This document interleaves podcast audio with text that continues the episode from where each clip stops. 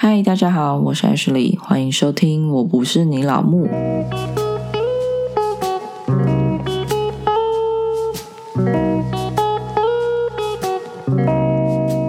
嗨，大家好，我是 Ashley。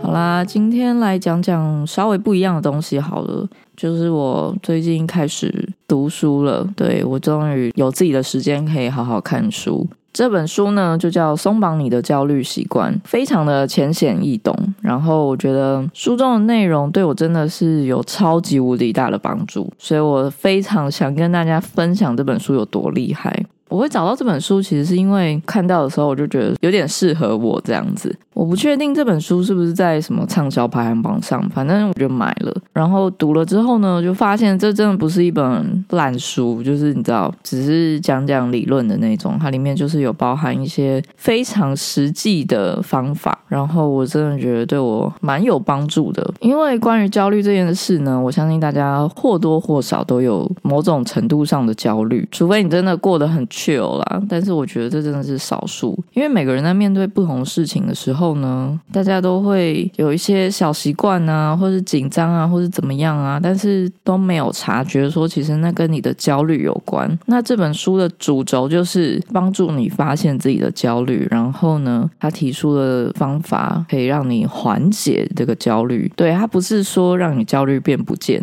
因为焦虑其实是一种情绪，它不可能消失，它就是你会遇到的各种情绪其中一种，然后它是告诉你如何与它相处。所以今天就稍微来讲讲这本书。我本人从小到大就是那种遇到一些隔天要郊游啊、隔天要考试啊，或是干嘛的时候，我就会非常的紧张。然后紧张就算了，还会拉肚子。像是我记得我每次去考试、考学测啊，然后考那种什么托译啊那种，就你需要早起，然后你又会觉得说天哪，好紧张，就是呃，我不知道我到底准备的怎么样。当天就会早上整个大落塞，然后前一晚会睡不好，这就非。常影响我发挥啊！虽然我不知道我可以发挥到哪里啊，但就是落赛这件事让我真的非常的痛苦，因为我就会一定要在考试前去找厕所。那厕所你也知道，通常都会排满的人嘛。然后你没有上，你肚子就会超痛。然后痛呢，你就根本就没有办法把握那个前几分钟在那边背啊，干嘛的。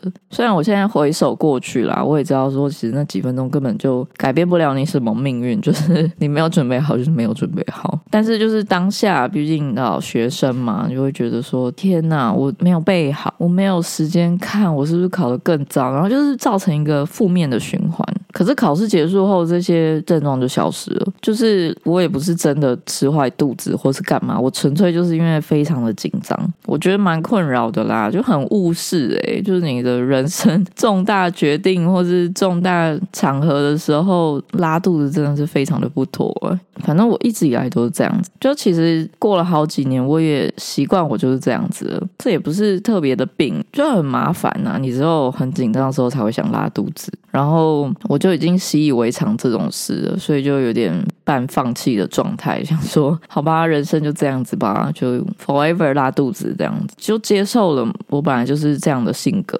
以目前来讲，算是有点和平共处啦。就是我知道说，哦天哪，我一定又会很紧张，又会拉肚子。但是呢，读完这本书之后，确实让我有不同的想法。我突然间觉得，这些焦虑的行为可能是可以跟他共存，或是我可以不用这么焦虑。简单来介绍一下这本书的作者，他是一个精神病学家，还有神经学家。他主要是专门研究关于大脑和成瘾这方面的专家，这样子。他叫贾德森·布鲁尔。反正呢，我其实对这个名字没有什么印象，但是呃，我看介绍就发现说，他之前在 TED 上面有演讲一个叫戒除坏习惯的简单方法。然后我就发现，其实我好像当下看过那个演讲片段，但是因为那个演讲片段真的蛮短的，然后我觉得它比较像是一个影子，它只有介绍了我们的大脑为什么会有这样子的回馈，但是它并没有提出一个解决的方法。所以这本书就更像是那个演讲的延伸版，就是它不仅仅是稍微跟你介绍一下，哎，你的大脑为什么会焦虑，而是反过来利用大脑的机制，然后告诉我们我们可以有什么方法去跟焦虑共存？然后，当你熟悉里面的方法之后呢，你就可以额外延伸，然后应用在戒掉自己一些坏习惯的上面。我觉得也算蛮有帮助的啦。好，然后我们首先来谈谈什么是焦虑。焦虑症其实真的是非常难诊断，因为它要有持续性，还有一个广泛性。可是你不可能永远都是处在这种焦虑的状态吗？而且有些人甚至根本不知道自己某一些习惯是焦虑带来的。再加上每个人对焦虑的表现行为都不太一样嘛，有些人呢会藏得很深，或是有些人呢他就比较明显，像我一样，像是有些人他会在出门前会做过度的规划。可是你也不知道什么是过度的规划，就是你只是觉得这个人好像有点焦躁，但是对他来说，他可能觉得要做完这些规划才能让他感到安心。譬如说，他可能要有一个完美的计划，或者是他会一直整理东西，然后或者是他会一直怎么样怎么样怎么样。就是在某些人来讲，这些特质呢，可能算是一种就是旅行的好伙伴吧，就是他什么都会带到这样子。可是对于那个本人来讲，他不一定是想这样，可是他又没有意识，他不会意识到这种行为就是焦虑的表现。或是有些人呢，他在工作的时候，他要准备上台报告的时候呢，他的工作压力会让他就是觉得啊，他现在喘不过气，然后他冒冷汗、拉肚子，或是有些人在疫情爆发的时候疯狂的洗手，就是有点像强迫症那样子。可是你说他有强迫症吗？他又没有，因为强迫症是有一定的标准嘛，他可能还达不到那个标准，但是他就是会随时随地都需要洗手来缓解自己的不安这样子。前面讲到这些小动作啊、小习惯呢，可能就是焦虑的一种行为的表。征这本书呢，就是说，当你要破除你的习惯回圈，或是你的焦虑回圈，你就要在每一次你感到焦虑，或是你想要改变坏习惯的时候，你先写下来你当下遇到的事情，分别用触发点、行为、结果来描述。什么叫当下？以我自己为例啦，就是我可能是很怕迟到的人，所以我在出门前呢会发脾气，因为我非常害怕迟到。因为这些表现在我出门之后就没事了，就是我的脾气又恢复正常了。可是我出门前会非常非常的爱生气、爱骂人，然后就会很紧张，说啊什么东西没带到啊，或者是呃谁谁谁动作很慢啊，谁谁谁动作快一点呢？这也是一种焦虑的表现。以他书中的方式来拆。解的话，就是当我在出门前这个当下察觉到这个习惯之后呢，我用触发点、行为、结果列出来。我的出发点就是出门这件事，那行为就是我一直催促，然后非常的焦躁，一直骂人。这些行为造成的结果是什么？就是我会对家人很暴躁啊，我会对家人生气啊，这样子，然后造成家庭失和。反正呢，在你脑海中过一遍这种想法之后，你就会意识到，这真的是一件很糟糕的事情。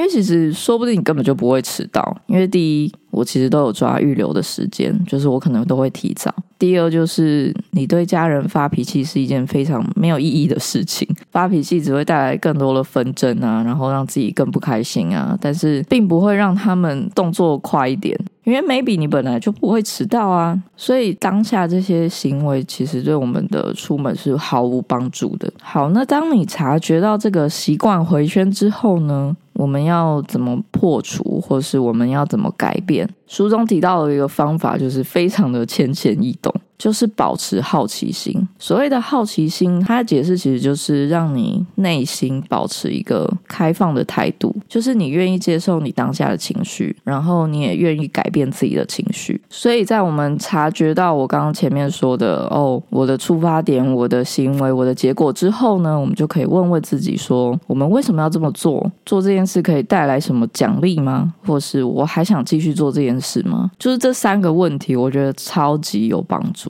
当你用上面几个问题来问自己的时候呢，你的心态就会从一个定型心态转变成成长心态。所谓的定型心态呢，就是啊，你觉得事情无法改变了，事情就是这样了，这就是一种定型心态。那成长心态呢，就是嗯，你觉得事情可以透过改变来达到更好的情况，这就是一种成长心态。所以呢，当你接受了你问自己的这几个问题之后呢，你就可以察觉。并觉得自己可以克服。或解决你的坏习惯。所以从上面的例子来看呢，我出门准备要骂人的时候，在那个当下，我可以想想我为什么要这样做，骂人带给我什么，我还想继续骂人吗？所以在你注意到当下的情绪之后呢，你就不容易被你的情绪左右，而且你就可以知道说，我骂人对我来讲一点帮助都没有。因为当你运用好奇心的当下，你的行为其实就改变了。回到出门会焦虑还有骂人这件事，我的出发点一样是害怕迟到，可是我的行为改变了。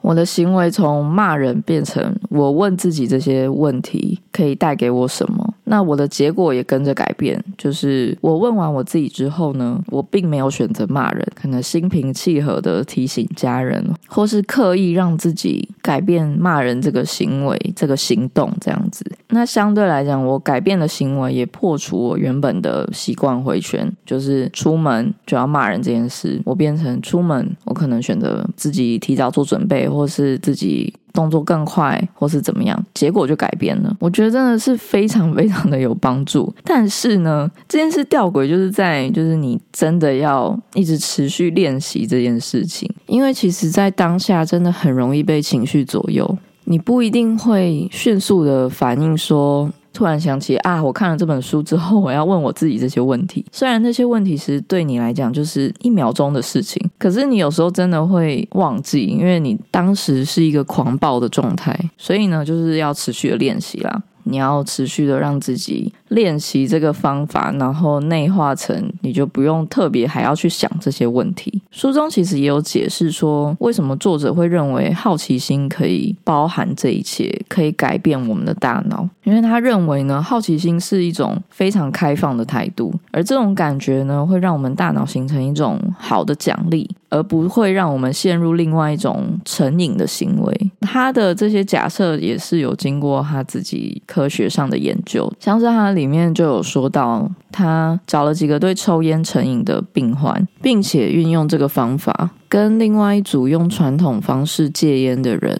来做对照组，他会告诉这些抽烟成瘾的人说：“你就尽量抽，没关系，你想抽就抽。但是你在抽的当下，你要问自己刚刚那些问题，并保持一种开放的态度。对照另外一种正常戒烟的人，他可能就会跟他说：你不能抽烟，或者你要忍住抽烟多久。”到最后，实验结果就显示，运用他这个方法戒烟的人呢，会比用传统方法戒烟的人成功的几率是多出好几倍。然后呢，他事后就有做一些调查，并且访问这一些参与实验的人。这些参与实验的人就告诉他，如果他当下有察觉自己为什么要抽烟，他就会突然间觉得。天哪，烟味好恶心哦！或者是呃，我为什么要抽这种伤害自己的东西呢？所以他就会选择把烟熄灭。那另外一组呢？你跟他说哦，你要多久才能抽一支，或是你要怎样的？在等待这个过程中，反而会更渴望的要去抽烟，所以他戒烟就完全失败了。然后那一些运用他这个方法戒烟的人呢，不仅在实验中戒烟成功。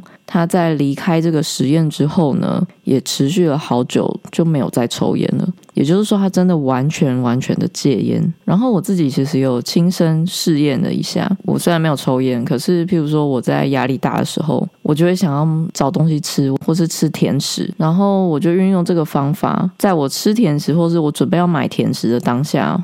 我察觉到为什么我要做这件事情。当你意识到你自己的这些情绪之后呢，你反而就接受它，然后你就会产生一些你平常不会想的东西。对，就是你会有多种思考的方式。书中也有提到，这个方法也可以用在拖延症上面。拖延有时候也是会带来一些焦虑的嘛，而且造成拖延症的原因呢，有可能就是担心你失败啊，或是你觉得自己能力不足啊。在你产生拖延的时候呢，你同样也。可以运用这个方法。好，然后前面呢，我们一直讲到察觉嘛，但是察觉在普通的情况下可能非常的简单，可是有些人他可能比较严重，就是他焦虑或是恐慌症发作的时候呢，他会很难专心做到察觉这件事情。就像我说的，我可能有时候会被一些紧张、害怕的情绪控制，然后我就很难专心去想那些问题。那书中也提供另外一种方法，叫做 R A I N 练习，R 就是代表认知放松。recognize 或者 relax，A 呢就是接受、允许，accept、allow。那 I 呢就是调查、investigate，N 呢就是 note，所以这个练习其实也是蛮简单的。它就是说，你要先认知到自己的压力正在出现，就是里面的 R。第二步呢，允许并接受这个压力，就是 A。然后不要试图转移啊，或是试图抗惧这个压力。第三就是调查这些压力，并保持好奇心，就是所谓的 I。比如说，你可以问问自己，现在我的身体发生什么事情？注意你的体验，然后你可以用简短的句子来形容自己。比如说，哦，我现在肚子很痛，我我现在心跳加速，我的手冒冷汗啊，或是我不断颤抖啊、紧张啊。然后，当你做完这一些练习之后，你说不定在当下你已经放松了，你已经平静下来。